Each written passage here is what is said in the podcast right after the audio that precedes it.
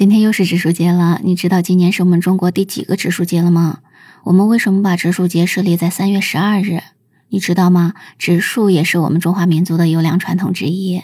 你好，我是一姐二，我在陕西向你问好，欢迎收听姐儿说环保。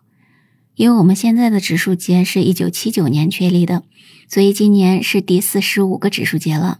其实去年我们就说过了。植树节的确立跟孙中山先生有很大的关系。他不仅是我国伟大的思想家、政治家和革命家，也算是一名环保主义者呢。他一生都在倡导素食，还尽他的全力向全民去推广素食。而在我们今天来说呢，少吃肉食，多吃素食，也是环保的一种表现。他说：“中国人所常饮者为清茶，所食者为淡饭。”而加以菜蔬豆腐，此等食料为今日卫生家所考得最有益于养生者也。故中国穷乡僻坏之人，饮食不及酒肉者，常多上寿。所以他认为粗茶淡饭有利于养生，素食者通常比喜欢喝酒吃肉的人要长寿一些。他还说，夫素食为延年益寿之妙术。为今日科学家、卫生家、生理学家、医学家所共认也，而中国人之素食尤为是也。也就是说，各方面的专家都认为吃素食能长寿。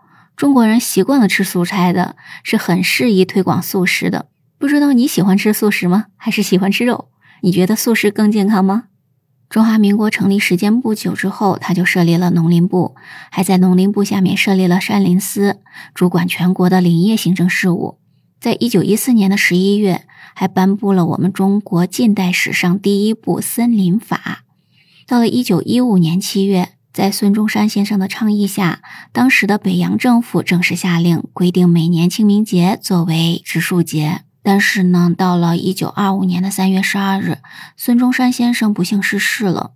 在一九二八年，为了纪念孙中山先生逝世三周年，当然也是为了继承孙中山先生的遗志，所以呢，在三月十二日，当时的国民政府举行了植树仪式。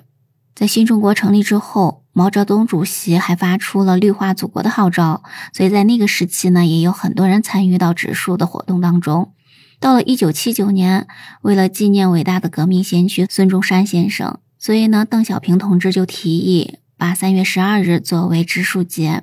所以第五届全国人大常委会第六次会议就通过了把每年的三月十二日作为我们中国植树节的这个决定。虽然植树节这个节日是一九七九年才设立的，但是你知道吗？植树一直都是我们中华民族的优良传统之一了。虽然我们中国古代没有植树节，但是我们中国人从古至今都非常重视植树造林。《山海经》里夸父追日的传说，你应该听说过吧？在夸父临死之前，他扔掉手中的柱杖，就变成了森林，用来造福人类。这可以说是最早反映我们祖先植树造林的美好愿望了吧？在《礼记》中也有记载说：“孟春之月，盛德在穆。”意思是说呢，春天植树造林是最大的德行了。从这里就可以看出，我们中国的古人是十分看重植树这个事情的。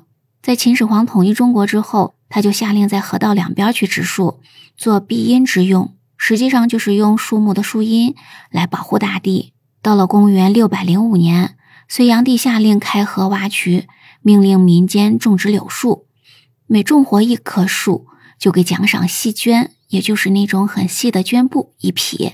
到了宋代，宋太宗对那些率领百姓植树有功的官吏进行奖赏，都给他们的官职晋升了一级呢。